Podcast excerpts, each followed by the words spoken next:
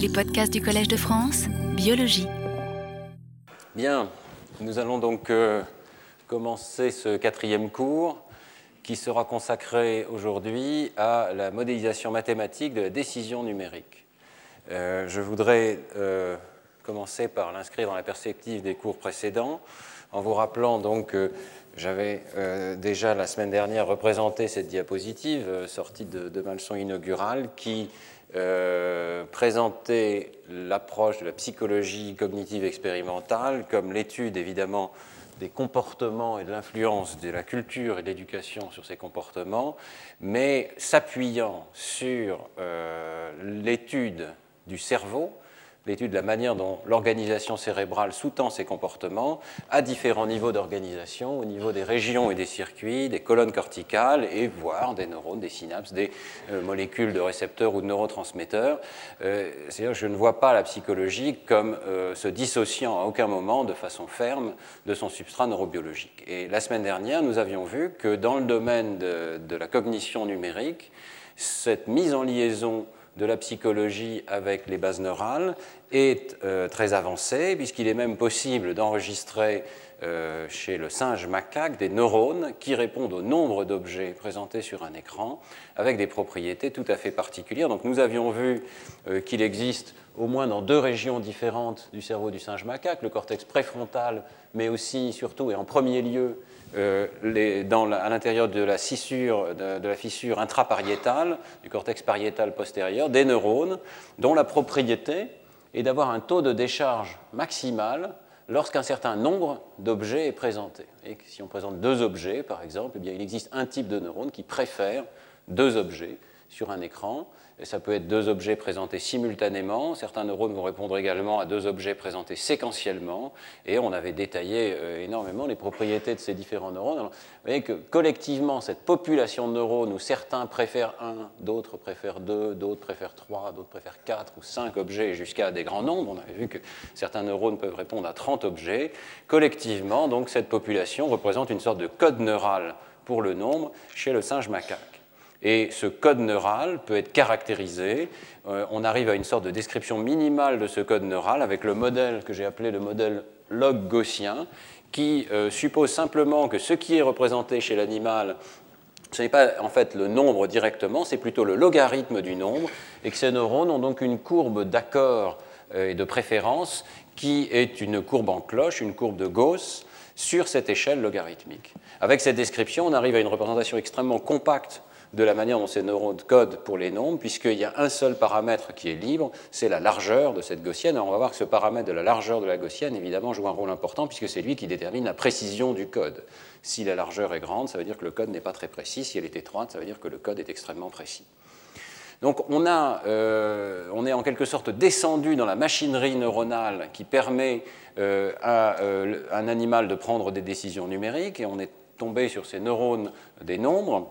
Et euh, maintenant, euh, je voudrais vous montrer que l'on peut remonter et comprendre certaines des décisions numériques, y compris chez l'homme, sur la base de l'organisation log gaussienne de euh, ces populations de neurones. évidemment, on s'appuie sur l'idée que ces populations de neurones existent également dans l'espèce humaine. Et je vous avais présenté une expérience qui va tout à fait dans ce sens, c'est celle de Manuela Piazza au laboratoire, qui avait montré que lorsqu'on essaye d'habituer une personne à voir toujours, toujours le même nombre, donc par exemple 16 objets, 16 objets, 16 objets. Lorsqu'on présente ensuite des déviants, qui sont des nombres nouveaux, donc ici entre 8 et 32, autour de la valeur adaptée, eh bien on observe que le signal d'IRM remonte et donc il y a une récupération de l'adaptation euh, en IRM fonctionnel pour les nombres qui dévient donc de la valeur adaptée. Donc si on continue à présenter la valeur adaptée, on observe très peu de réponses en IRM, et plus on s'écarte de la, de la, valeur adaptée, plus on observe une récupération du signal d'IRM. Vous voyez que cette courbe décrit en quelque sorte en miroir euh, la courbe d'accord des neurones observée par Andreas Nieder chez le singe, et on peut donc penser qu'il y a bien une population de neurones accordés à la valeur adaptée, ici 16, qui a été euh, adaptée et qui crée donc en quelque sorte ce trou en négatif dans euh, le signal d'IRM. Euh, de façon assez frappante, les deux régions qui montrent ce profil de réponse, donc à un changement de nombre, sont les régions intrapariétales gauche et droite chez l'homme. Et euh, lorsqu'on regarde les homologies possibles au niveau des cortex humains et chez le singe macaque, on voit qu'au niveau de la région intrapariétale, il y a une homologie qui est assez plausible, dans la mesure où l'organisation géométrique, je vous l'avais montré, même pour les régions qui entourent cette région numérique, euh, semble tout à fait euh, Et euh, vous voyez donc que si l'on déplisse le cortex humain, ici c'est un, cortex humain qui a été en quelque sorte gonflé sur ordinateur, de manière à ce qu'on voit à l'intérieur de ces sillons, qui sont des sillons très profonds, hein. on voit que cette activation dans la profondeur du sillon intrapariétal se situe à un endroit qui est un homologue plausible de l'aire VIP, ventral intraparietal, dans lequel on observe ces neurones des chez le singe macaque. Donc, Partons de l'hypothèse qu'il existe des neurones des nombres de la même nature euh, chez le singe macaque et chez l'homme. Est-ce qu'on peut comprendre les comportements humains dans des décisions numériques simples? Aujourd'hui, on va regarder des décisions numériques qui sont des décisions non symboliques, c'est-à-dire lorsque euh, une personne examine un nuage de points et euh, s'intéresse à son nombre, par exemple, essaye de savoir si ce nombre est plus grand ou plus petit qu'une certaine référence. Et euh, la semaine prochaine, nous verrons comment étendre ce modèle et quelles sont les données en ce qui concerne le traitement des symboles, par exemple les chiffres arabes. Il est évidemment très tentant, lorsqu'on voit des comportements tel que celui-ci, que je vous avais montré dans le premier cours, euh, de penser qu'il y a un lien très étroit entre les courbes d'accord euh, des neurones et euh, les comportements. Ici, ce sont les comportements soit de rats, soit de l'espèce humaine, ici, dans des tâches de discrimination numérique. Et vous voyez que le comportement ressemble de façon très directe à ce qu'on observe au niveau des neurones. par exemple, ici, le rat est renforcé pour appuyer un certain nombre de fois sur une pédale. Dans certains blocs, c'est 4, dans d'autres blocs, c'est 8, 12 ou 16. Et vous voyez que le rat, euh, lorsqu'on mesure simplement les appuis qu'il fait sur une pédale, eh bien, il va appuyer environ 4 fois, environ 8 fois, environ 12 fois, avec une courbe d'accord euh, qui ressemble directement à celle des neurones. De la même manière, si on nous demande de juger s'il y a exactement 8 points sur un écran d'ordinateur, ou s'il y a exactement 12 points ou 16 points, eh bien, nous allons faire des erreurs et euh, donc nous allons euh, juger de façon incorrecte que 7 points, euh, c'est la même chose que 8, voyez, ou que 11 points, c'est la même chose que 12. Les courbes qui décrivent les performances de sujets humains dans, dans ce jugement pareil, différent, pour des ensembles de points euh, ressemblent exactement aux courbes d'accord des neurones. Simplement, cette ressemblance ne peut pas euh, être acceptée directement. Il nous faut considérer un modèle qui relie le codage neuronal avec la décision qui est prise dans un sujet par un sujet dans une de ses expériences d'appuyer ou de ne pas appuyer sur le bouton qui consiste à dire pareil ou différent. Donc c'est exactement ce modèle que nous allons considérer aujourd'hui. Comment passer du niveau neuronal au niveau comportemental? Alors, je vais euh, dissocier ce problème en plusieurs étapes. C'est un petit peu artificiel parce qu'évidemment, in fine, et j'espère que ce sera le cas dans une dizaine, une vingtaine d'années, on devrait avoir un modèle complet qui est un modèle euh, de la mécanique neuronale qui permet la prise de décision. Mais euh, à ce stade, on n'en est pas encore tout à fait là. Il est utile de décomposer ce problème en différentes étapes.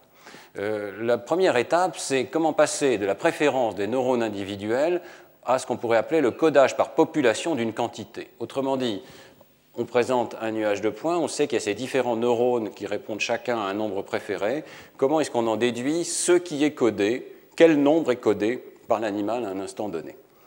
Donc, étant donné la décharge d'un groupe de neurones, peut-on déterminer quelle quantité est codée? Alors, euh, il y a plusieurs solutions qui sont proposées à ce problème. Je voulais mentionner la plus simple d'entre elles, qui existe depuis une vingtaine d'années, qui a été inventée par Apostolos Georgopoulos aux États-Unis, qui est ce qu'on appelle le vecteur de population. L'idée est assez simple, ça va être de dire que chaque neurone, par son taux de décharge, vote pour une certaine quantité, il vote en quelque sorte pour sa quantité préférée, et le taux de décharge indique l'intensité de ce vote. Donc un neurone qui décharge très fortement et qui préfère la quantité 3 signale que selon lui, il est très probable que la quantité qui est codée soit 3. Alors le vecteur de population, ça consiste en quelque sorte à prendre la moyenne de euh, ces différentes préférences. Et donc, euh, sur un plan mathématique, je m'excuse pour les quelques équations qui vont émailler ce cours aujourd'hui, je pense qu'on peut lire ce cours à différents niveaux et j'essaierai de vous expliquer avec les mains à quoi correspondent ces équations. Ici, simplement, on va donc prendre la moyenne des préférences des neurones pondérés par leur taux de décharge. Donc les neurones qui déchargent fortement euh, contribuent plus à cette moyenne, et la résultante, c'est une quantité qui est dans quelque sorte la quantité euh, moyenne qui est codée par la population à un instant donné.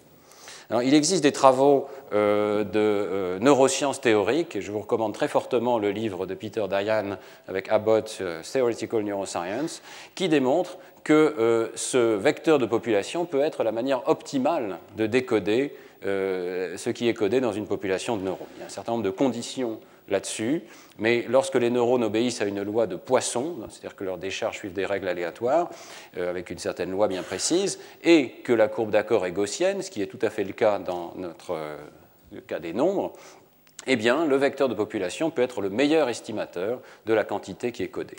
Et donc, et également, leur analyse montre que si les neurones ont ces courbes d'accord donc gaussienne sur euh, une échelle logarithmique, eh bien à ce moment-là, la résultante, le vecteur de population, va euh, lui-même être une variable gaussienne avec une moyenne qui est le logarithme du nombre qui a effectivement été présenté à l'animal, donc c'est un estimateur qui n'est pas biaisé, et avec une erreur euh, qui est fixe, quel que soit le nombre qui est codé sur cette échelle logarithmique.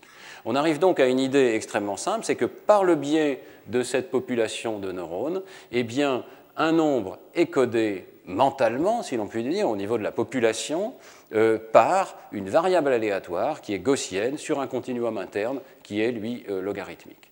Donc on peut passer en quelque sorte par cette analyse directement du niveau des neurones au niveau d'un code mental, si l'on peut dire, qui résume le codage de l'ensemble de la population.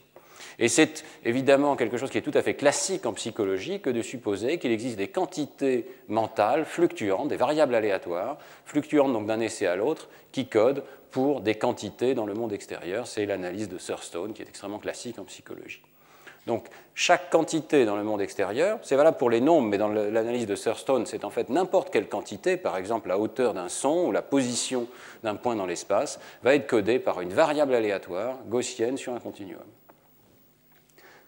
Alors c'est assez intéressant de voir ce que ça veut dire dans le cas des nombres, parce que euh, de façon tout à fait non intuitive, ça veut dire qu'un nombre qui est un nombre entier, un point, deux points, trois points, est codé par une variable continue, un réel, et en plus variable d'un essai à l'autre. Ce n'est pas du tout intuitif de penser que ce soit comme ça. Hein. Euh, c'est une situation en fait tout à fait particulière. Le cerveau étend à des quantités qui sont des quantités discrètes, un code euh, particulier qui est un code aléatoire et continu. Donc nous codons les, selon cette théorie, nous codons les nombres entiers par une variable continue.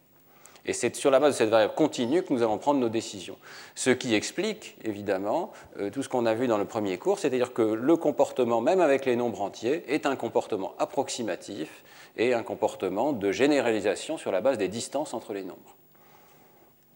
Euh, le deuxième point, c'est que là, je passe très rapidement sur ce problème qui est quand même très difficile de passer d'un code neural à une variable psychophysique. Il y a un grand nombre d'articles qui débattent de ce point. Je crois que la question n'est pas résolue en neurosciences théoriques actuellement. Et je vous renvoie en particulier à l'article de Parker et Newsom 1998 pour une discussion assez euh, approfondie des différentes possibilités qui existent dans ce domaine. La très grande difficulté, c'est en particulier d'arriver à relier le niveau de bruit c'est-à-dire de stochasticité des neurones, avec le niveau de stochasticité de la décision qui est prise par la personne. C'est-à-dire comment relier la précision de la décision avec la précision du codage des neurones, ça n'est pas encore tout à fait bien compris. Et euh, je voudrais signaler au passage le travail d'Alexandre Pouget, qui est ici à Paris pour un an, invité par le Collège de France, selon qui euh, on ne peut pas se contenter d'un résumé sous forme du vecteur de population que je vous ai présenté, mais en réalité, la population de neurones code non seulement la moyenne, mais en réalité l'ensemble de la distribution des possibilités sur le nombre qui est présenté ou sur la quantité qui est présentée. Donc les neurones coderaient pour des distributions et pas seulement pour des valeurs ponctuelles. Donc là, on rentre dans des théories qui sont un tout petit peu différentes. C'est intéressant de penser qu'une population de neurones peut coder non seulement une valeur, mais le degré d'incertitude qui s'attache à cette valeur et même l'ensemble de la possibilité sur sa distribution.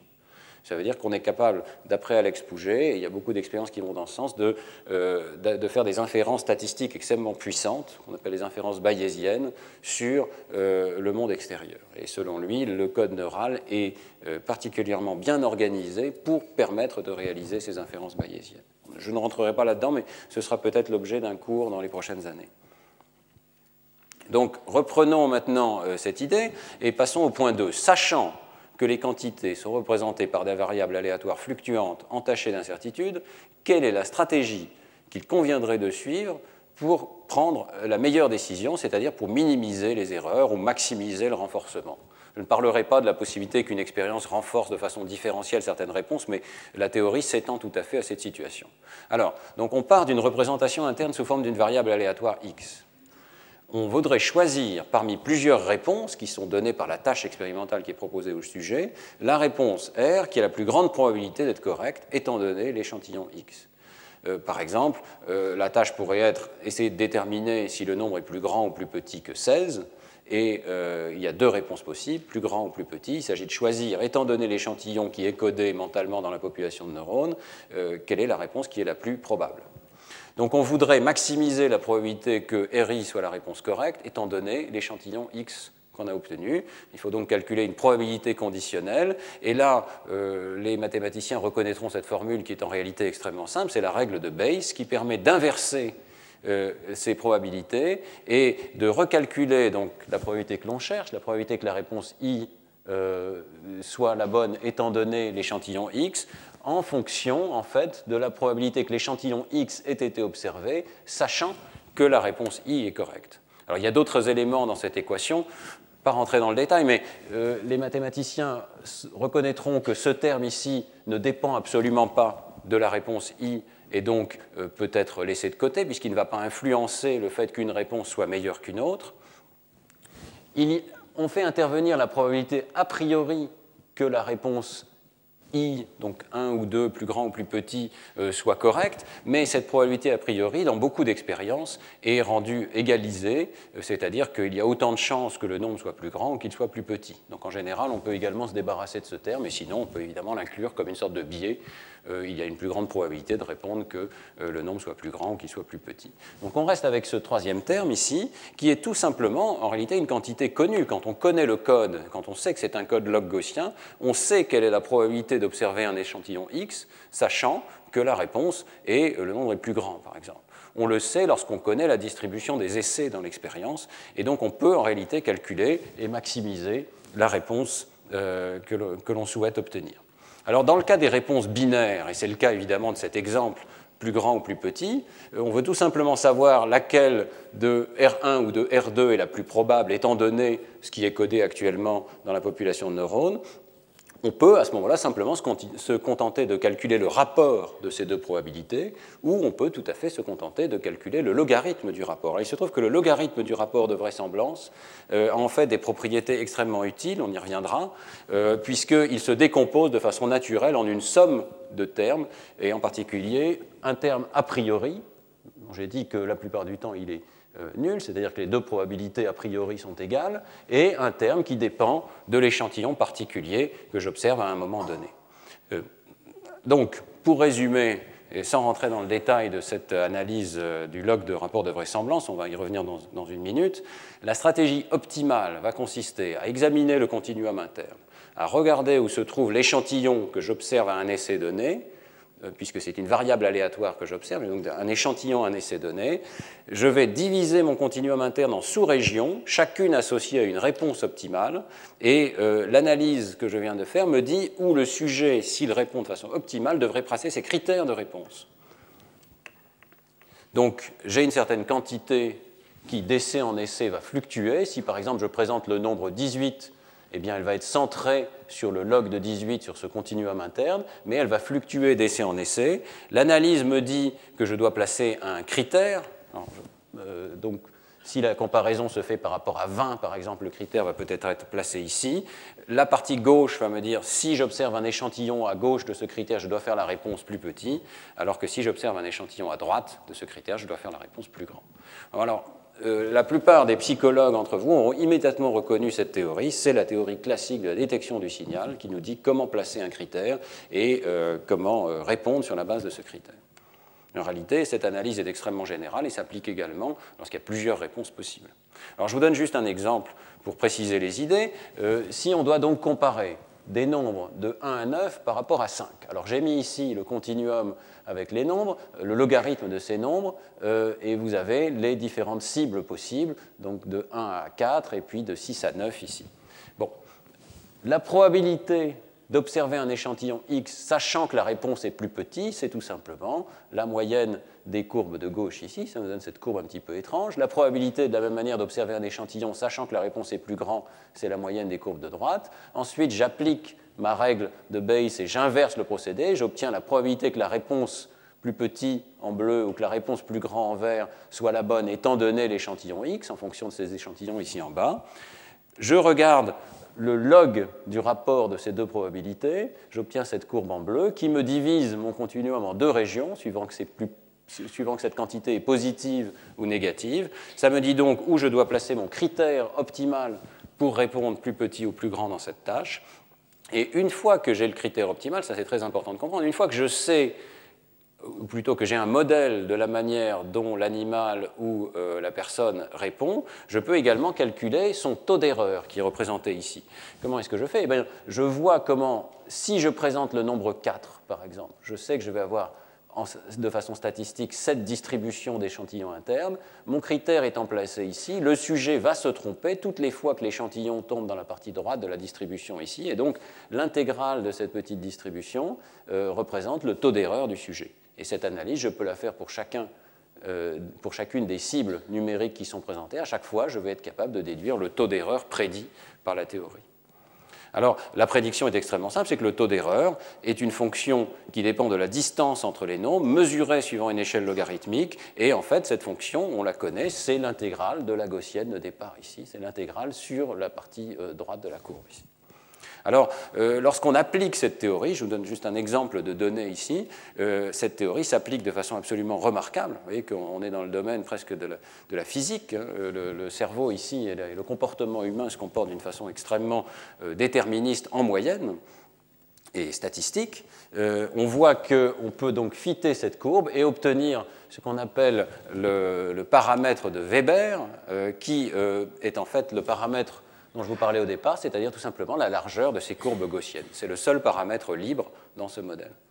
Donc, un exemple très simple, dans l'article de Manuela Piazza, il y avait une, partie de comportement, qui est une tâche euh, que je trouve extrêmement intéressante par sa simplicité même. On va présenter trois échantillons d'une référence, qui est soit 16, soit 32. Donc ici, vous avez 16, 16, 16. Et ensuite, on vous donne un nombre cible, et vous devez dire est-ce qu'il est plus grand ou est-ce qu'il est plus petit que la référence qui vous a été donnée.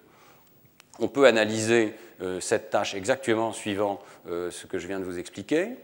Si l'on affiche les résultats suivant une échelle linéaire, on observe ces courbes ici. Donc, quand la référence est 16 ou quand la référence est 32, c'est le pourcentage de réponses plus grand. On voit que ces pourcentages de réponses plus grands euh, clairement obéissent à une loi très claire. En particulier, la pente ici est double lorsque la référence est 32 et lorsque la référence est 16. Si vous regardez attentivement, vous verrez que ces courbes ne sont pas symétriques mais elles deviennent absolument symétriques lorsque vous les affichez suivant une échelle logarithmique. Et lorsque vous les affichez suivant une échelle logarithmique, vous pouvez à ce moment-là aligner les deux courbes sur la base de la référence commune. Vous voyez que la, dépendance du comportement est strictement une fonction de la différence des logarithmes de la quantité qui est effectivement montrée au sujet et de la référence. C'est exactement ce que prédit la théorie. Autre exemple. Avant de, rentrer dans un autre exemple, je voudrais vous montrer que cette tâche qui est extrêmement simple, hein. euh, simplement déterminer si une quantité numérique est plus grande qu'une autre, qui peut donc être modélisée de façon quantitative, et eh une fois qu'on accède à ce paramètre quantitatif qui est la précision interne euh, de la représentation des nombres, euh, on peut se demander est-ce que ce n'est pas un paramètre extrêmement pertinent finalement pour décrire le comportement? Alors Manuela Piazza avec Marco Zorzi et moi-même euh, avons lancé une vaste expérience qui consiste à mesurer ce paramètre de précision du codage numérique dans différents groupes d'enfants et d'adultes. Et la courbe qui est obtenue pour l'instant, j'insiste sur le fait que ce sont des données préliminaires et non publiées, donc il faut être prudent, mais voyez qu'il y a un développement tout à fait systématique euh, avec une exponentielle ici, de ce paramètre de précision interne du codage numérique. Euh, à partir, on a commencé à le mesurer à l'âge de 4 ans. Vous voyez que cette tâche est difficile à l'âge de 4 ans, hein, puisque les nombres peuvent être extrêmement proches. Mais les enfants ne répondent pas au hasard, le modèle continue de s'appliquer, la psychophysique fonctionne. Et vous voyez que leur paramètre est tout simplement à peu près trois fois plus grand que le paramètre que l'on va observer chez l'adulte. C'est-à-dire que la précision est trois fois moins bonne chez l'enfant de 4 ans que euh, chez l'adulte, mais la décision numérique obéit au même principe. Et euh, ce qui devient extrêmement intéressant, c'est de voir que des enfants de 11 ans qui sont en grande difficulté euh, dans les opérations mathématiques à l'école, qui rentrent dans un groupe qu'on pourrait appeler dyscalculique, eh bien, lorsqu'on mesure ce paramètre tout simple en quelques minutes d'un test non verbal et qui apparemment n'a pas de grand rapport avec l'arithmétique symbolique qui est faite à l'école, eh bien, ce paramètre est très anormal. Euh, dans ce groupe d'enfants. Vous voyez que des enfants de 11 ans se situent au même niveau de ce paramètre qui évolue au cours du développement que euh, les enfants de 4 ans qui n'ont pas de difficultés particulières à l'école. Donc, ça nous donne un grand espoir, c'est qu'une psychophysique quantitative très simple permet de mesurer, peut-être précocement, on ne sait pas encore, euh, les euh, difficultés des enfants. Lisa Feigenson, il y a quelques semaines, nous avait présenté euh, des données préliminaires qui allaient tout à fait dans ce sens, c'est-à-dire qu'une mesure non verbale corrèle avec les scores arithmétiques des enfants dans des batteries beaucoup plus classiques et pertinentes pour les scores scolaires. Alors, je vous montre rapidement que l'on peut modéliser d'autres tâches de décision numérique et que parfois les choses sont un petit peu plus compliquées, mais on peut les comprendre tout de même. Donc, au départ, je vous avais parlé de cette autre tâche qui était un jugement pareil, différent. En fait, peut-être je vais passer tout de suite à la diapositive suivante pour fixer les idées. Donc, Manuela Piazza avait également euh, réalisé cette expérience dans laquelle on présente trois exemples d'une référence, qui peut être 16, toujours dans mon exemple, suivi d'un nombre cible, mais cette fois-ci, la décision, c'est est-ce que c'est le même nombre ou est-ce que c'est un nombre différent? Vous devez dire est-ce que c'est pareil ou différent? Ce n'est pas une tâche facile. Je pense que là, on a envie de dire pareil, mais on n'est pas très sûr. Probablement un peu plus petit. Euh, alors, comment modéliser cette situation-là? Eh bien, on reprend le modèle, c'est assez simple. Donc, on a tous ces nombres possibles qui, peuvent être présentés ici. On regarde quelle est la probabilité d'observer un échantillon X sur ce continuum, sachant que la réponse est pareille. C'est évidemment la courbe uniquement pour le nombre du milieu ici, alors que la probabilité d'observer un échantillon, sachant que la réponse est différente, c'est l'intégrale de toutes les autres courbes. Donc cette courbe un peu biscornue ici. Lorsqu'on inverse avec la règle de Bayes, euh, on obtient ces deux courbes qui se croisent, qui nous signalent que la réponse pareille a un pic de probabilité, évidemment, lorsque l'échantillon est au centre, euh, identique à notre référence ici, et que, inversement, la réponse différente euh, se comporte de façon exactement en miroir ici. On peut donc calculer euh, le logarithme du rapport de vraisemblance et voir qu'il y a une toute petite région de l'espace interne de représentation dans lequel, de façon optimale, on a intérêt à répondre pareil. Et que pour tous les autres échantillons qui sont observés, on a intérêt à répondre différemment dans cette tâche. Une fois qu'on pense que c'est ça la stratégie qui est suivie par le sujet, on peut calculer les probabilités qu'il se trompe ou qu'il réponde correctement en fonction des différents nombres qui lui sont présentés. La probabilité va tout simplement être l'intégrale de ces différentes courbes gaussiennes pour un nombre donné euh, à l'intérieur de la bande créée par les critères de réponse. À nouveau, on arrive à euh, une prédiction très simple, c'est que le taux d'erreur dans cette tâche de jugement pareil différent est une fonction symétrique de la distance logarithmique entre les nombres, mais cette fois-ci, la fonction est l'intégrale d'une gaussienne entre deux bornes et non plus simplement entre une borne et l'infini. C'est la seule différence. Vous voyez qu'à nouveau, on va arriver à des courbes euh, d'ajustement des données expérimentales qui sont extrêmement belles. Le seul ajustement, c'est qu'on s'aperçoit que les sujets ne sont pas optimaux, c'est-à-dire qu'ils ne placent pas leurs critères de réponse exactement là où il serait optimal de le faire, mais d'une façon un petit peu plus large. Donc on a maintenant deux paramètres libres. L'un, c'est la largeur de la gaussienne, la précision du codage. Le deuxième paramètre libre, c'est le point où le sujet place son critère de réponse. Euh, donc je, je, passe sur ces données simplement pour vous montrer que, à nouveau, lorsqu'on les, on les met sur une échelle linéaire on voit des courbes qui sont légèrement asymétriques. Elles deviennent extraordinairement symétriques et régulières lorsqu'on les indique sur une échelle logarithmique. Et là, on peut les ajuster. On observe un paramètre quantitatif, euh, ça c'est très important, qui est euh, numériquement indistinguable de celui qu'on avait obtenu avec la tâche plus grand, plus petit. Donc ça c'est logique. Si on a le bon modèle de euh, la manière dont le sujet prend sa décision, on doit réussir à estimer ce paramètre de précision interne et quelle que soit la tâche par lesquels on va le mesurer, on devrait converger vers la même valeur. Et on converge effectivement vers cette valeur qui est ici d'à peu près 17%, ce qui veut dire qu'on a une incertitude d'à peu près 17% sur euh, la quantité numérique qui est codée chez l'adulte. Alors, je vous avais montré également euh, ces données, toujours dans le même article de Manuela Piazza, euh, sur les régions qui répondent au changement de nombre, avec cette courbe gaussienne inverse. Euh, vous pouvez vous poser la question, est-ce que la largeur de cette courbe ne peut pas également être modélisée finalement par le même modèle de, de codage numérique? Après tout, dans cette expérience, le cortex pariétal, comme le sujet dans l'expérience précédente, répond, fait une sorte de jugement, est-ce que le nombre est pareil ou est-ce que le nombre est différent? Et on voit que le cortex pariétal est capable de détecter que le nombre a changé, qu'il est différent, qu'il soit plus grand qu'il soit plus petit. Donc comment modéliser cette réponse-là? Eh bien, euh, on a proposé là encore un petit modèle assez simple, euh, et vous allez voir qu'il permet à nouveau un traitement quantitatif de ces données. Donc, si l'on suppose que euh, lorsque je présente 16 points pendant la période d'adaptation de cette expérience d'IRM fonctionnelle, j'active une certaine population de neurones eh bien, euh, il est assez naturel de postuler que la quantité d'adaptation que je vais observer dans cette population au sein de chaque neurone va être simplement le reflet, comme en miroir, de la quantité d'activation que euh, ce nombre au départ a euh, élicité. Ensuite, lors de la période de test, je présente un deuxième nombre et ce deuxième nombre, normalement, devrait activer une deuxième population de neurones qui, si les nombres sont différents, n'est pas exactement la même que la première. Alors la question, c'est comment prédire quelle est la quantité d'activation qui est observée? Eh bien, Il est assez naturel de supposer que euh, la quantité d'adaptation intervient comme un facteur multiplicatif sur la courbe qui est évoquée par le nombre test, le nombre déviant. Et euh, comme on sait que le signal d'IRM fonctionnel intègre sur de vastes populations de neurones, on peut supposer que le signal d'IRM va être l'intégrale, la somme euh, pondérée donc de euh, ces différents produits. Autrement dit, je devrais avoir cette activation-là lorsque je présente le nombre, euh, je ne sais pas, 20 par exemple, mais sachant qu'une partie de la population neuronale a été adaptée par la présentation du nombre 16, eh bien, ce signal va être légèrement diminué et je peux le calculer comme étant la somme de cette activation normale par le facteur d'adaptation. Eh bien, euh, mathématiquement, euh, ceux qui ont une orientation mathématique dans la salle ont reconnu une opération de convolution, c'est-à-dire que la prédiction, c'est que le degré d'adaptation doit être la convolution de, euh, deux gaussiennes de, la même largeur, et donc une nouvelle gaussienne d'une largeur un petit peu plus grande que la première.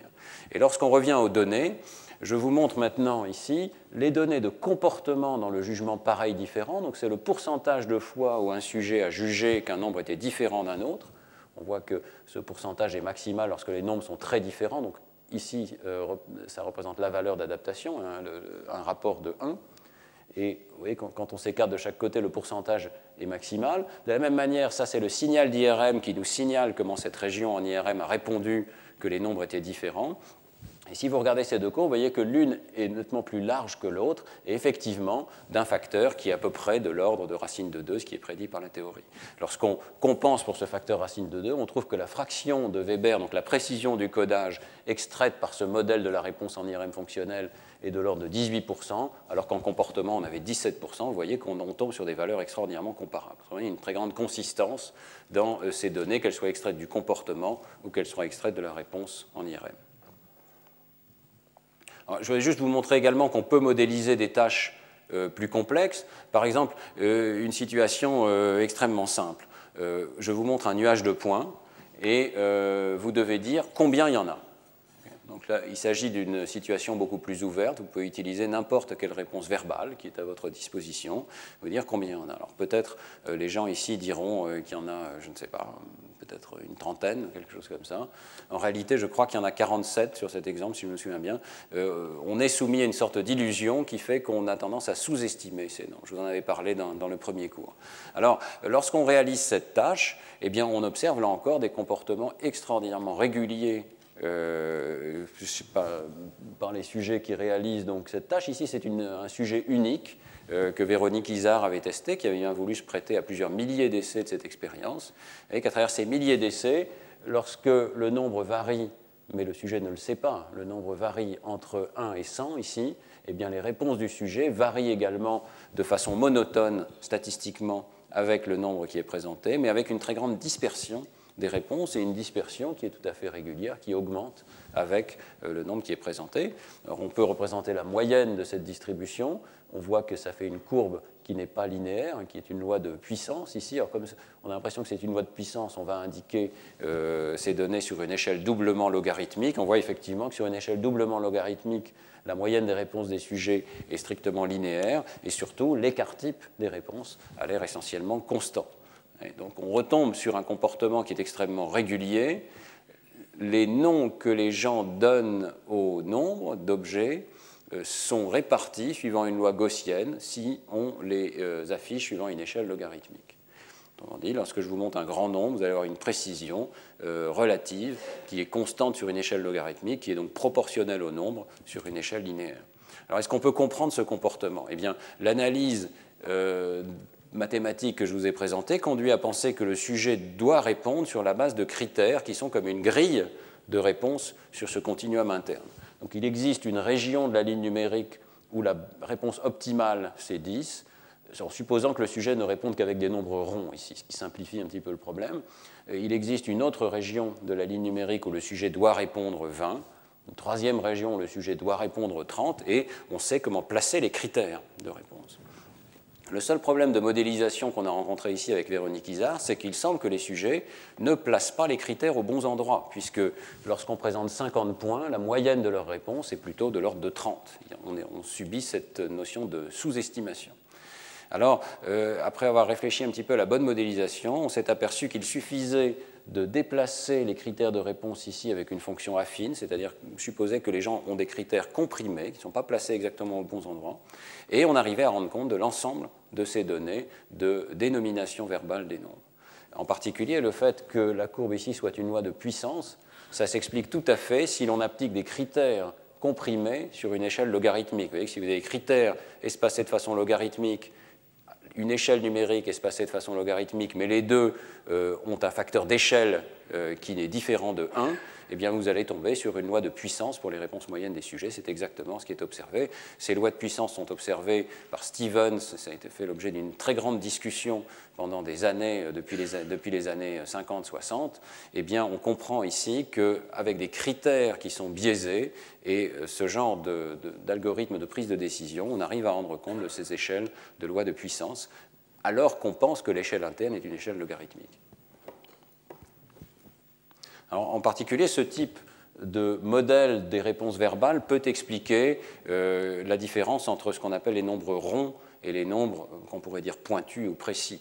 Euh, il est possible que lorsque j'utilise le mot 12 ou le mot 15 ou le mot 20, eh bien, euh, je les utilise avec un intervalle de critères internes qui est plus large que des nombres qui ne sont pas ronds, comme 13 par exemple ou 17. C'est-à-dire que j'utilise le mot 17 pour faire référence à un point très précis de ma ligne numérique interne, alors que j'utilise le mot 15 ou le mot 12 pour faire référence à un intervalle nettement plus large.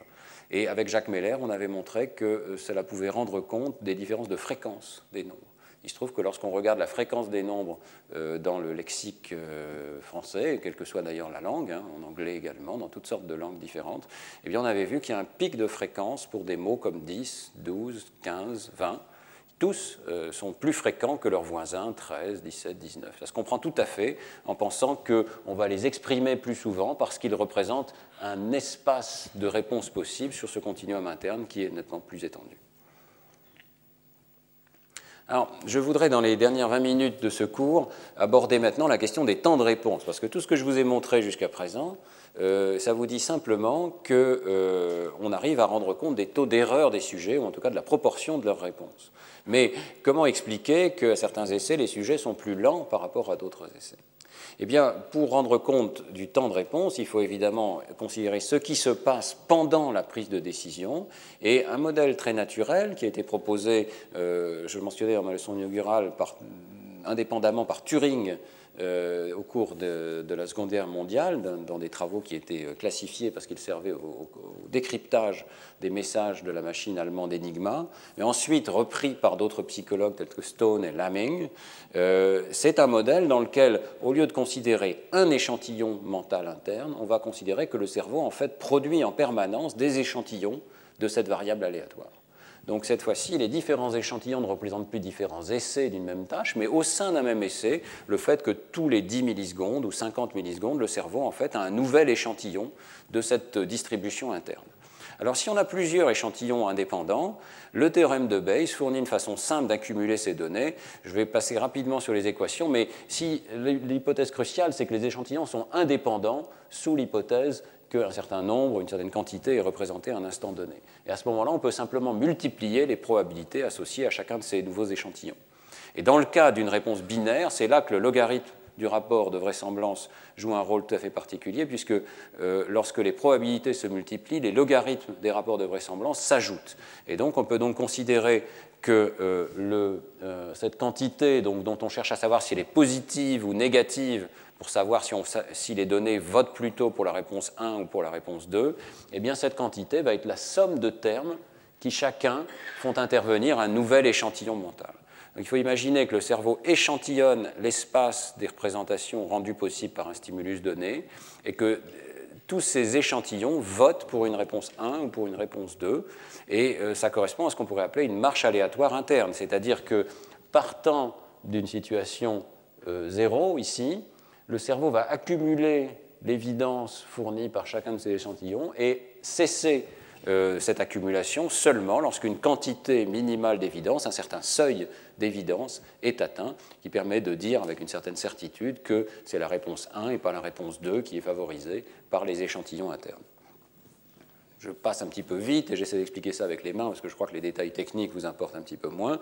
Mais vous voyez qu'on arrive à un modèle extrêmement précis de la manière dont une décision est prise et on commence à comprendre pourquoi il y a une telle variabilité dans les temps de réponse des sujets. C'est un, moi je considère un des mystères intéressants de la psychologie, de considérer que même avec des chiffres arabes, si je vous présente au cours d'une expérience 10 fois le chiffre 4 et 10 fois vous allez me dire il est plus petit que 5, eh bien le temps que vous mettez pour cliquer sur le bouton n'est pas du tout constant, il est extraordinairement variable, il a une distribution aléatoire et euh, cette distribution aléatoire, euh, elle peut aller de peut-être 300 millisecondes jusqu'à 800 millisecondes, donc une dispersion tout à fait grande.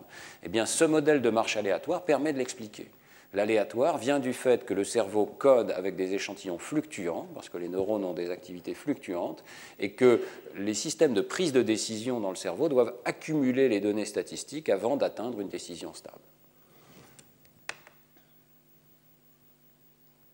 Alors, la stratégie optimale consiste à attendre qu'un seuil fixe d'évidence soit atteint. Donc, en fait, il y a deux seuils. Il va y avoir un seuil en positif que j'ai représenté ici, puis il faudrait imaginer un deuxième seuil en négatif, parce que la marche aléatoire, parfois, peut atteindre l'autre euh, seuil de réponse.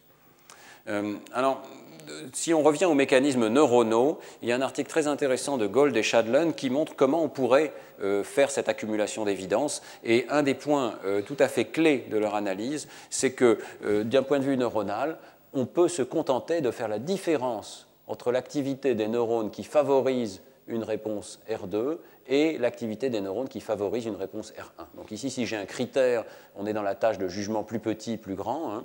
j'ai placé un critère de réponse, il se trouve que la quantité qui est codée a l'air d'être plus grande ici, donc la majorité des neurones euh, sont situés à droite de ce critère de réponse, mais il y en a quelques populations de neurones ici qui déchargent et qui, sont, qui votent pour l'autre réponse, eh bien il suffit de faire la différence de ces deux activités pour obtenir une quantité qui est directement proportionnelle, sous certaines hypothèses, à ce logarithme du rapport de vraisemblance. Autrement dit, ce qui a l'air d'être un traitement mathématique extrêmement sophistiqué de la part du cerveau, en fait, pourrait être réalisé par des opérations neuronales qui sont extrêmement simples.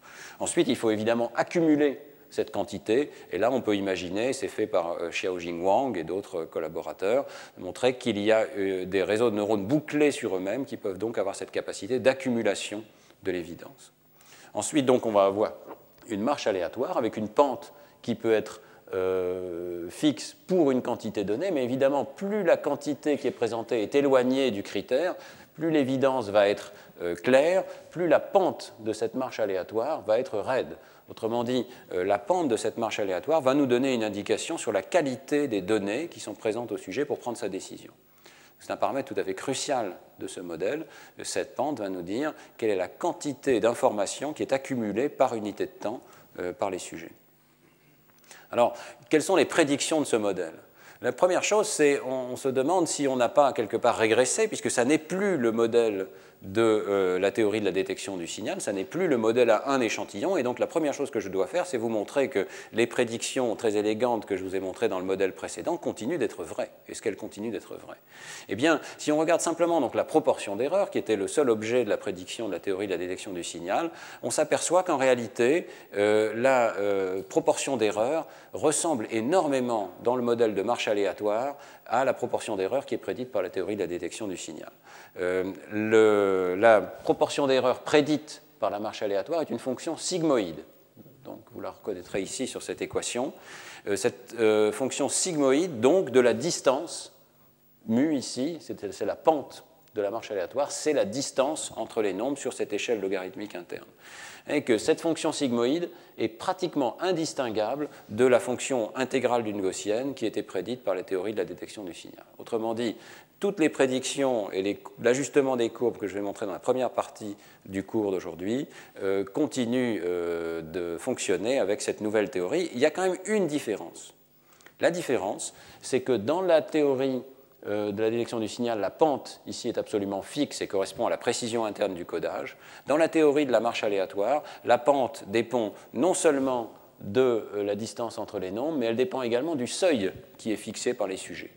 Et euh, ça correspond à une hypothèse extrêmement simple, c'est que si vous prenez plus de temps, c'est-à-dire que vous mettez votre seuil de déclenchement de la réponse un petit peu plus haut dans cette théorie de la marche aléatoire, eh bien, euh, vous allez donc accumuler plus d'évidence et vous allez donc faire moins d'erreurs. Autrement dit, la nouvelle théorie de la marche aléatoire permet de comprendre pourquoi il y a un échange entre erreur et temps de réaction. Si j'attends plus longtemps, je vais faire moins d'erreurs, mais évidemment mon temps de réaction moyen va être plus élevé. Si je place mon seuil plus bas, par contre, je vais faire plus d'erreurs, mais mon temps de réaction sera plus rapide. Et ce que nous dit la théorie, c'est que ces courbes psychophysiques ne doivent pas nécessairement être prises comme étant une indication directe de euh, la mesure de la précision interne du codage. Par contre, ce qu'elles nous disent aussi, c'est que si on attend suffisamment longtemps, alors là, oui, on converge vers euh, une valeur qui est directement liée à la précision interne du codage. Alors, deuxième prédiction du modèle, le modèle prédit qu'il existe une relation bien précise entre taux d'erreur et temps de réponse. Euh, c'est une euh, tarte à la crème de la psychologie que de dire qu'il y a une relation entre les taux d'erreur et les temps de réponse. C'est-à-dire, dans la plupart des expériences, on observe que plus le sujet est lent, plus il fait euh, des erreurs. Et simplement, la nouvelle théorie va nous dire précisément quelle est la relation entre ces deux quantités. Alors, les personnes intéressées pourront regarder les diapositives pour voir les équations exactes. Ce n'est pas une relation linéaire entre taux d'erreur et temps de réaction. c'est très intéressant de voir que la courbe des temps de réaction est plutôt en inverse de la distance. 1 sur mu, où mu est la distance donc, entre les, quantités comparées, alors que la fonction d'erreur, je vous le montrais à la diapositive précédente, est une fonction plutôt exponentielle de la distance. Donc ça n'est pas euh, exactement la même euh, dépendance, mais on peut trouver une dépendance entre le taux d'erreur transformé et le temps de réaction.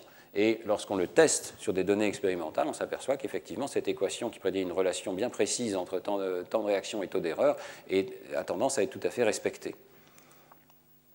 Une fois qu'on a cette relation entre temps de réaction et taux d'erreur, on peut l'ajuster donc de façon linéaire, on va pouvoir calculer les paramètres du modèle. Et là, ça devient extrêmement quantitatif. On va pouvoir calculer, alors quels sont les paramètres du modèle? Il y a le temps constant qui correspond à la perception et à la réponse, qui n'est pas un temps de décision, ce qu'on appelle T0. Il y a un, deuxième euh, facteur qui est la position du seuil de réponse, que j'appelle A ici dans ces équations. Et il y a un troisième paramètre, qui est le paramètre mu, qui est la quantité d'évidence qui est accumulée au cours d'un essai donné, donc la pente moyenne de cette marche aléatoire. Alors, euh, évidemment, pour chaque nombre qui est présenté, ces paramètres sont susceptibles de varier. Mais dans certaines expériences, et c'est le cas des expériences de comparaison de nombres, on peut supposer que le temps fixe T0 et le seuil sont constants. Pourquoi le seuil est constant? Parce que le sujet ne peut pas prévoir à l'avance quel nombre va être présenté, puisqu'on lui présente des nombres mélangés en permanence dans une liste aléatoire. Donc on peut supposer qu'il fixe son seuil une fois pour toutes et que lorsqu'il reçoit un nombre, eh bien, il est obligé d'attendre de voir si l'évidence atteint ce seuil ou pas. Donc si on fait l'hypothèse que T0 et A sont fixes, à ce moment-là, on peut calculer pour chaque stimulus présenté, en utilisant les équations du modèle, le paramètre mu crucial, qui est la quantité d'informations qui est accumulée en moyenne par le sujet par unité de temps. Et alors vous voyez que euh, ce paramètre mu, donc c'est un paramètre libre dans le modèle, mais en réalité, lorsqu'on l'applique au modèle de la comparaison des nombres par rapport à 16 ou par rapport à 32, les données que je vous présentais de Manuela Piazza, eh bien, euh, on s'aperçoit que mis sur une échelle logarithmique, le paramètre mu est une fonction très simple, euh, linéaire, de la différence entre les nombres codés sur une échelle logarithmique. Autrement dit, on retombe exactement sur notre modèle log gaussien de départ, ce qui est accumulé par le sujet, c'est simplement la différence entre le log du nombre que j'ai sous les yeux actuellement et le log de la référence avec laquelle on m'a demandé de comparer. Et j'ai une marche aléatoire dont la pente est fixée par ce paramètre. Et donc, évidemment, la marche aléatoire a une pente plus raide lorsque la différence entre les nombres est plus grande. Euh, le paramètre mu va augmenter ici. Lorsque la pente de cette marche aléatoire est plus raide, je vais atteindre plus vite le seuil, donc je vais répondre plus vite et je, vais faire moins d'erreurs. Comment ce modèle s'applique à des vraies données? Eh bien, euh, Jessica Cantlon et Elisabeth Brannon euh, m'ont très généreusement envoyé leurs données brutes correspondant à une expérience de comparaison de nombres dont je vous avais parlé dans le premier cours, qui est une expérience euh, où un singe voit deux ensembles d'objets et doit dire lequel est le plus grand. C'est la comparaison de nombres dans sa version la plus simple. Vous avez ici les temps de réaction en fonction du logarithme du rapport des deux nombres, qui est selon le modèle le bon paramètre pour afficher ces données. Vous avez également le taux d'erreur en fonction de ce même paramètre, et les courbes qui passent à travers les données expérimentales, ici, sont les courbes du modèle. Vous voyez qu'on arrive à rendre compte dans un bon niveau de détail euh, de ces euh, opérations. En particulier, vous voyez ce que je vous disais tout à l'heure, la courbe d'erreur s'écroule très vite, suivant une loi exponentielle. La courbe, par contre, des temps de réaction s'écroule moins vite, suivant une loi qui a l'air assez différente ici, qui est plutôt en 1 sur la distance euh, entre les nombres. Sauf très près ici de l'origine. Vous voyez cette relation entre temps de réaction et taux d'erreur et ce calcul théorique qui nous permet, indépendamment pour chaque point de mesure ici, d'obtenir le paramètre clé, la quantité moyenne d'informations accumulées par unité de temps pour prendre la décision et que ce paramètre est extraordinairement linéaire avec la différence des logarithmes. Autrement dit, le, modèle a une très grande cohérence ici. Alors, dans les données de Jessica Cantlon et Elisabeth Brannon, on a ces données à la fois pour le singe et pour l'homme. Et donc, sur la diapositive suivante, je montre les données humaines. On peut, on peut passer du singe à l'homme. Et euh, la différence n'est pas très grande. Avec le, paramètre le modèle continue d'ajuster extrêmement étroitement les décisions qui sont prises par les sujets humains dans cette expérience. Euh, quelle est la différence? La différence principale, c'est, si vous regardez, que les, erreurs euh, deviennent beaucoup plus pointues dans le cas des jugements humains. Autrement dit, on ne fait d'erreurs que lorsque les nombres sont vraiment très proches l'un de l'autre, alors que le temps de réaction humain, lui, augmente un tout petit peu. C'est une situation intéressante parce que euh, lorsqu'on regarde simplement ces données, ce n'est pas très facile de savoir si le sujet humain est plus précis ou pas que le singe macaque parce que d'une part, le temps de réaction se ralentit un petit peu, d'autre part, le taux d'erreur diminue et les erreurs deviennent plus pointues. Le modèle permet d'analyser euh, quantitativement ces données, et si vous regardez maintenant euh, le graphe donc, de la quantité d'informations qui est accumulée par unité de temps, vous voyez que lorsqu'on passe du singe à l'homme, eh bien, la courbe se raidit, ce qui veut dire que la quantité d'informations qui est accumulée par unité de temps pour le même nombre chez l'homme est plus élevée que chez le singe. Donc, euh, on arrive à une conclusion très ferme, c'est qu'effectivement, l'homme a une précision plus grande dans l'extraction de l'information numérique que le singe dans cette expérience où tous les paramètres sont rigoureusement identiques. Donc, il est possible, alors ça, c'est un sujet de recherche actuel, il est possible que ce soit parce que nous avons reçu une éducation mathématique, que beaucoup d'entre nous se concentrent sur ce domaine des nombres euh, depuis, euh, depuis l'enfance, que euh, cette représentation est un petit peu plus précise chez l'homme que chez le singe. Mais on ne le sait pas encore pour l'instant. Il est possible également que ce soit une différence simplement dans la capacité d'extraction de l'information du cerveau humain, indépendamment de l'éducation.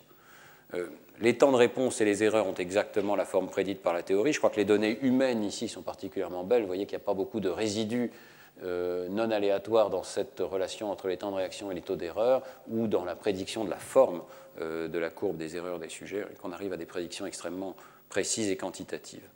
Alors, dans les dernières minutes, je voudrais juste souligner que le modèle fait encore d'autres prédictions. Je dis que ce modèle expliquait l'origine de la variabilité dans les temps de réaction.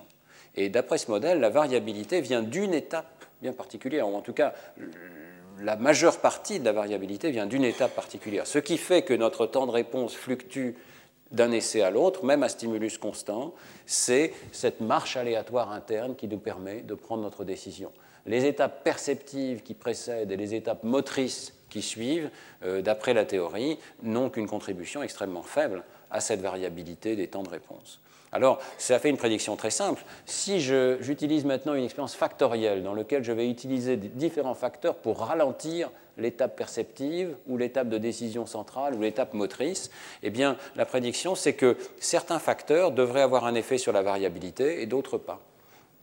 Euh, les facteurs qui affectent la pente de l'étape de décision centrale, donc ce paramètre de quantité d'informations accumulées, donc par exemple la distance entre les nombres, doivent affecter simultanément, si je change la pente de cette marche aléatoire ici, je dois affecter simultanément la moyenne et l'écart type, donc la variabilité des réponses. Alors que si j'ai un facteur qui affecte l'étape P ou l'étape M, l'étape perceptive ou l'étape motrice, eh bien, euh, je devrais avoir très peu d'effet sur la variabilité. Je vais pouvoir ralentir le temps de réaction sans augmenter la variabilité. Alors c'est exactement ce que nous avons étudié avec Mariano Sigman euh, il y a quelques années au laboratoire. Euh, nous avons réalisé une expérience de comparaison de nombres où euh, il y a des nombres qui sont présentés en notation arabe et des nombres qui sont présentés en notation verbale. Et ça, on sait que c'est un paramètre qui ralentit l'étape perceptive. C'est-à-dire qu'il est un peu plus difficile d'identifier un nombre qui est écrit sous forme de mots 50 en toutes lettres, vous voyez que c'est un stimulus qui est étendu, donc qui, demande un certain temps de lecture, alors que 50 écrit 5-0 euh, en notation arabe est plus facile à identifier. vous voyez que c'est ce qu'on a appelé le facteur P ici, parce que c'est un facteur qui affecte l'étape de perception euh, initiale des stimuli. Et que ce facteur P, donc chiffre versus mot, ralentit considérablement le temps de réaction. Les mots sont à peu près 70-80 millisecondes plus longs. Et euh, par contre, ça n'a aucun effet sur la variabilité qui est ici mesurée euh, par euh, l'écart entre les quartiles, mais on aurait pu utiliser exactement de la même manière simplement l'erreur standard sur la, variabilité des temps de réaction. Et qu'on peut modifier le temps de réaction moyen sans modifier la variabilité. De la même manière, on a ralenti l'étape motrice en demandant au sujet de cliquer deux fois. Alors, cliquer deux fois, évidemment, ça prend plus de temps que de cliquer une fois sur un bouton. Donc, le temps de réaction, là encore, est ralenti, ce qu'on a appelé le facteur M, ça devrait, oui, voilà, on le voit ici, le facteur M, eh bien, ce ralentissement très important des temps de réaction ne se traduit absolument pas par une augmentation de la variabilité des réponses. Il va tout à fait avec l'idée que la variabilité est confinée à certaines étapes. Et finalement, dernier facteur, on a fait varier la distance entre les nombres, donc il y a des nombres proches et il y a des nombres loin de la référence pour la comparaison. On a déjà vu que ce facteur de distance a une influence massive sur le temps de réaction, c'est ce qu'on voit ici. Le temps de réaction moyen est augmenté lorsque les nombres sont proches. Et euh, vous voyez que ce facteur, lui, par contre, a une influence très importante sur la variabilité des temps de réponse. C'est-à-dire plus les nombres sont proches, plus je suis lent, mais plus également je suis variable dans mes réponses. Je passe sur le fait que même la forme de la distribution des temps de réponse peut être expliquée. Euh, peut-être c'est plus facile à voir sur la diapositive-ci. Lorsque vous mesurez le temps de réponse, vous avez une valeur moyenne, mais vous avez toute la distribution. Le temps de réponse peut aller de 300 à 800 millisecondes, typiquement, dans ce genre de tâches, peut-être un peu plus. Il a une distribution tout à fait caractéristique qui n'est pas une distribution gaussienne, qui est une forme un peu compliquée, avec une très longue queue vers la droite ici. Euh, donc une nette asymétrie. Il y a eu énormément de travaux au fil des années pour essayer de comprendre la forme de cette distribution. Eh bien, le modèle de la marche aléatoire prédit tout simplement que c'est le temps mis par la marche aléatoire pour taper sur la borne du haut ou sur la borne du bas qui correspondent aux critères de réponse du sujet. Euh, les physiciens savent comment calculer la forme de ces distributions. Ici, l'équation que je vous montre est une simple approximation qui a le mérite d'être relativement compacte, parce que l'équation complète prend demi, une demi-diapositive, hein, tellement elle est compliquée. Mais c'est l'équation simplement du temps donc, que met une marche aléatoire pour atteindre une seule borne fixe, qui n'est pas une mauvaise approximation ici. En dessous, j'ai mis quelques exemples de distributions effectivement mesurées dans la tâche de Manuela Piazza. Elles sont, simplement décalées par un facteur arbitraire pour que vous puissiez les voir, mais donc en pointillé, vous avez les données. En continu, vous avez la courbe ajustée par le modèle. Et qu'on arrive à une modélisation qui n'est pas mauvaise du tout euh, de la forme de ces courbes de temps de réponse. Ça n'est pas tout à fait parfait, et euh, quelqu'un comme Roger Radcliffe a consacré sa carrière à essayer de comprendre en grand détail la forme exacte et à proposer des variantes dans le modèle qui permettent d'ajuster mieux la forme de ces distributions de temps de réaction. Donc si vous êtes intéressé par ce problème particulier, je vous incite très vivement à aller voir le travail de Roger Radcliffe. Euh, le modèle, bien entendu, peut être complexifié. On peut imaginer que le sujet n'a pas d'un essai à l'autre la même valeur du seuil n'a pas la même valeur du point de départ de l'accumulation de la marche aléatoire, n'a pas non plus à chaque essai la même valeur de la pente, tout cet aléatoire supplémentaire va se traduire par des changements de la distribution des temps de réaction, qui sont des petits changements, mais qui permettent d'expliquer certains aspects des réponses des sujets. Alors j'en viens à mes conclusions. Euh, on est parti euh, de ce modèle donc d'un code neural log gaussien très particulier avec des neurones qui ont des courbes d'ajustement qui préfèrent certains nombres.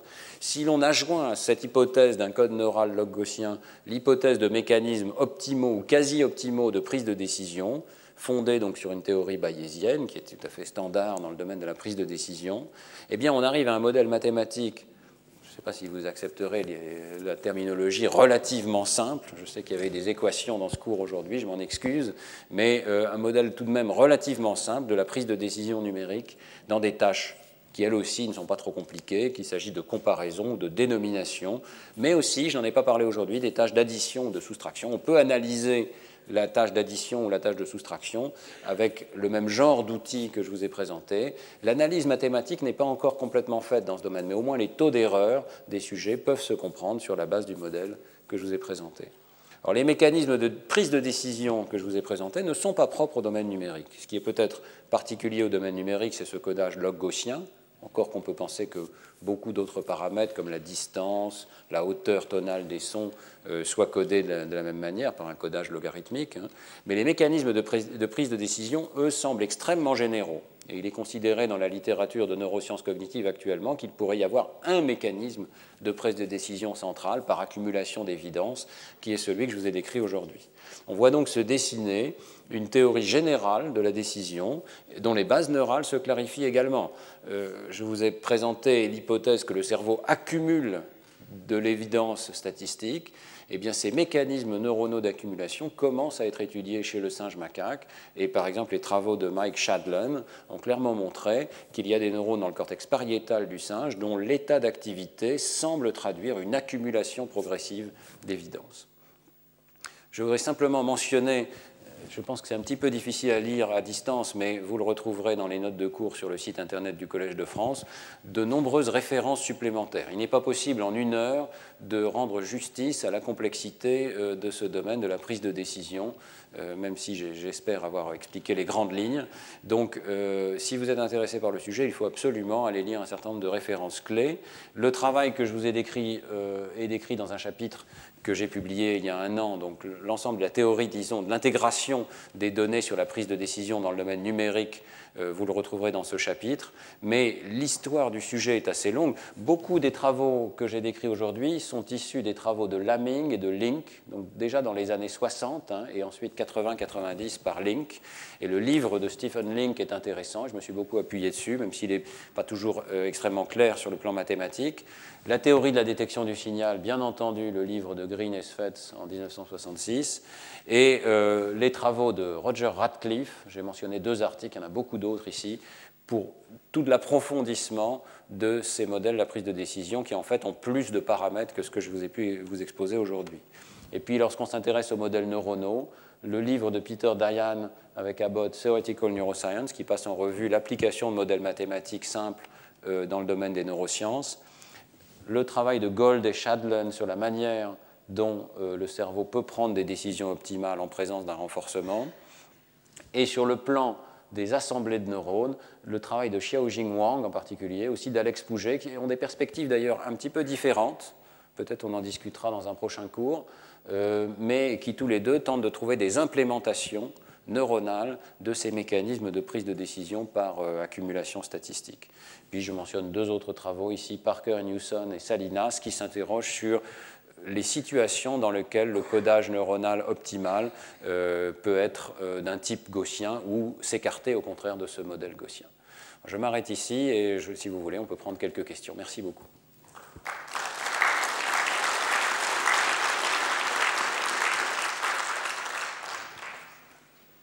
Est-ce qu'il y a des questions? Je sais que c'était peut-être un petit peu indigeste aujourd'hui. Oui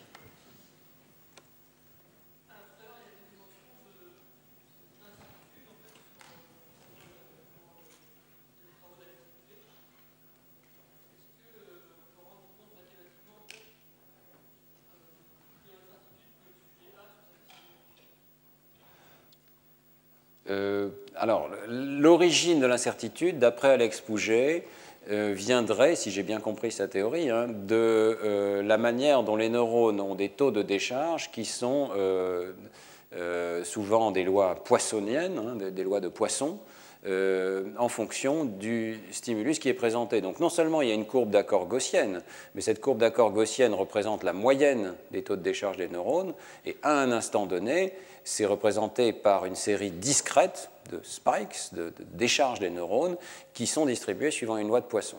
Alors d'après euh, Alex Pouget, c'est cette caractéristique-là qui fait que les neurones ont des propriétés donc stochastiques, euh, qui fait que la quantité qui est codée à un instant donné n'est pas un point précis sur un espace de codage, mais est en fait euh, une variable aléatoire qui obéit à une certaine distribution.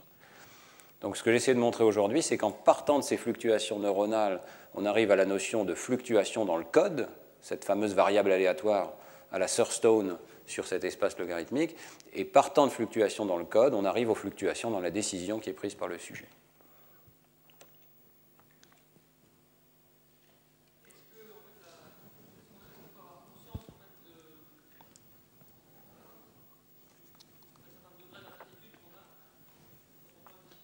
Alors ça, c'est une très très bonne question.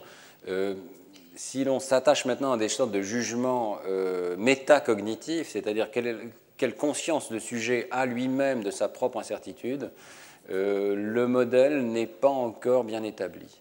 C'est discuté par Link dans son livre, mais je ne trouve pas qu'on ait fait des progrès considérables depuis la publication de ce livre en 1992.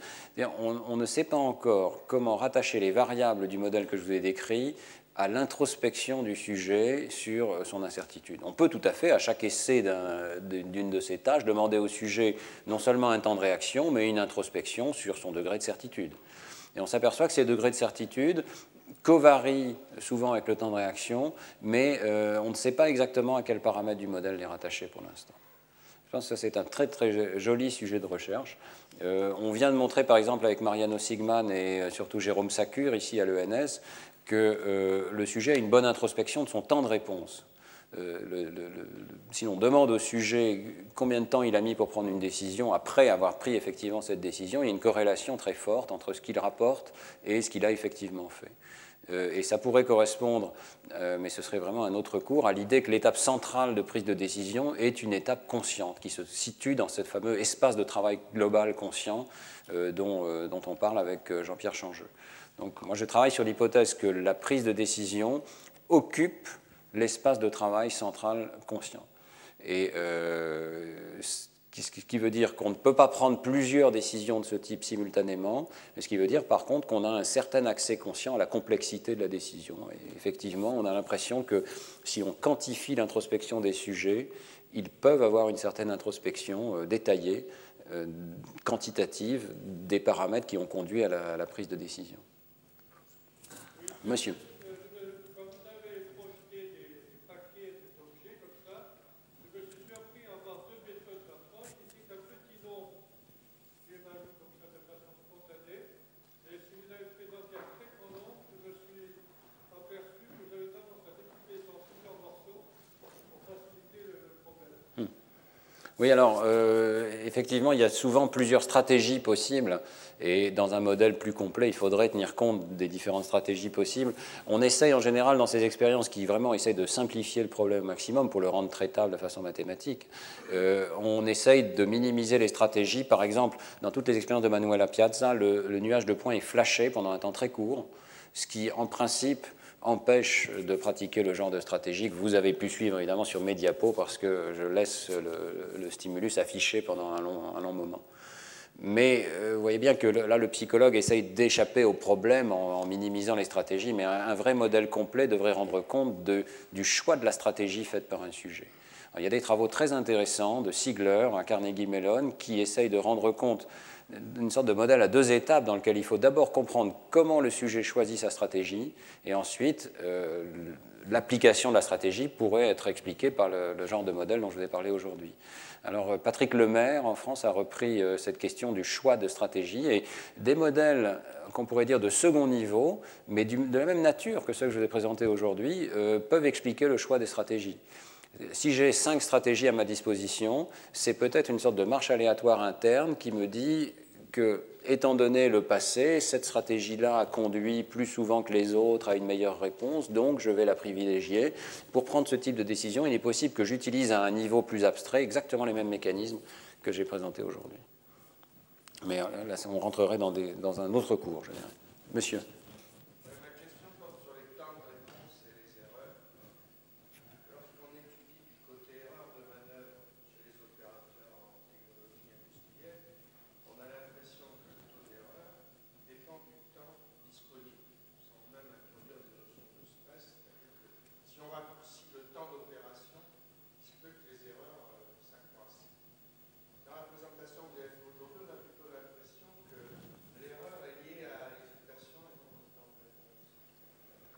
Euh, ben, non, j'ai l'impression que ça ressemble très fort à ce que vous décrivez, c'est-à-dire, euh, on va.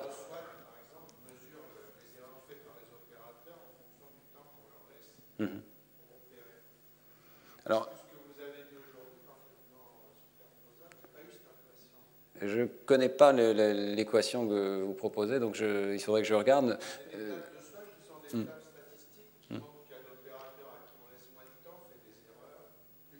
Alors ça, c'est vraiment, au point de vue de la direction générale de l'effet, c'est exactement ce que j'ai montré aujourd'hui. C'est-à-dire, on va, on va expliquer le temps de réaction plus rapide en supposant que le sujet a placé des critères euh, moins stricts, finalement, sur l'accumulation statistique d'évidence. Donc ces critères vont être plus proches de zéro. S'ils sont plus proches de zéro, la marche aléatoire a plus de chances de taper par hasard sur la borne, et donc la probabilité d'erreur augmente. Et le modèle décrit de façon très quantitative euh, le fait que les erreurs augmentent quand le temps de réaction diminue la seule nuance que j'introduirais, c'est que ce modèle, voyez, s'applique à une décision élémentaire. Alors, dans un contexte d'ergonomie ou plus industriel, il est possible que si on laisse une minute au sujet, par exemple, le, temps de réaction soit vraiment une fonction d'une succession de décisions et non pas d'une décision unique. Et là, il faudrait étendre le modèle à une succession de décisions. Mais néanmoins, je crois que le modèle continuerait de s'appliquer. Une dernière question, peut-être, monsieur?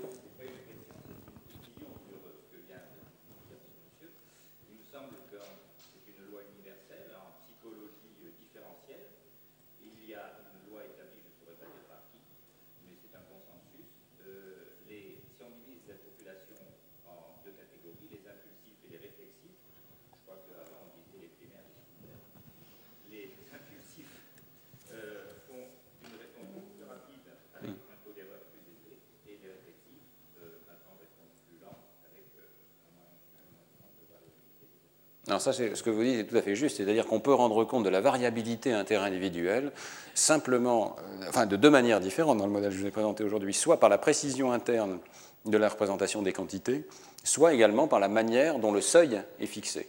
Et des sujets peuvent tout à fait être plus conservateurs que d'autres dans la manière dont ils situent leur seuil. On, sait en psychologie qu'il y a ce degré de variabilité qui est considérable. Certains sujets euh, chez qui on souhaiterait très vivement qu'ils essayent de répondre plus rapidement, mais qui n'acceptent pas de répondre rapidement et qui par contre ne font jamais aucune erreur, ou pratiquement aucune erreur. Et euh, ben, ils rentrent dans le même cadre théorique, simplement ils, ils placent leur seuil à des niveaux très élevés. Alors même intra-sujet, là, ça nous entraînerait encore dans une autre direction, mais intra-sujet, le seuil qui est fixé peut varier d'un essai à l'autre. Et euh, une hypothèse qui est très étudiée actuellement par Jonathan Cohen, Botvinnik, ses collaborateurs, euh, c'est que euh, lorsque je viens de faire une erreur, je vais reprendre le contrôle, le cortex préfrontal reprend le contrôle sur la prise de décision et euh, écarte les seuils de manière à ce qu'on soit un peu plus conservatif sur la, conservateur sur la prise de décision. Et donc à ce moment-là, l'essai suivant, le temps de réaction va être ralenti, mais le taux d'erreur va être diminué. Et il semble que ce genre de modèle euh, rende compte d'une façon assez fine de ce qui se passe au fil d'une expérience où de temps en temps on fait une erreur, on reprend le contrôle, puis euh, le, contrôle fluctue d'un essai à l'autre. Donc là encore, euh, le, le, modèle devient extrêmement avancé, même dans le détail de ce qui se passe au sein d'un petit bloc expérimental. Bien écoutez, je crois qu'on va euh, arrêter là. Euh, je vais simplement mentionner donc, que dans un quart d'heure, nous allons reprendre avec le séminaire. Nous avons la chance aujourd'hui d'accueillir Michel Fayol qui nous parlera en français du développement du calcul et du comptage. Retrouvez tous les podcasts du Collège de France sur www.collège-de-france.fr.